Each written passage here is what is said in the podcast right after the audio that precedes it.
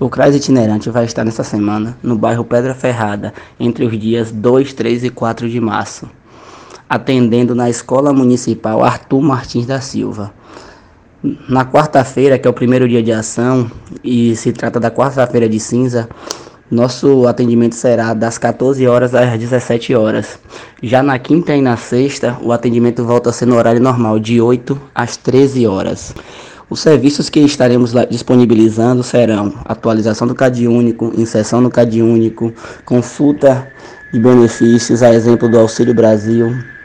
Estaremos também com assistentes sociais, psicólogos, pois são através desses profissionais que são feitas as solicitações de benefícios eventuais.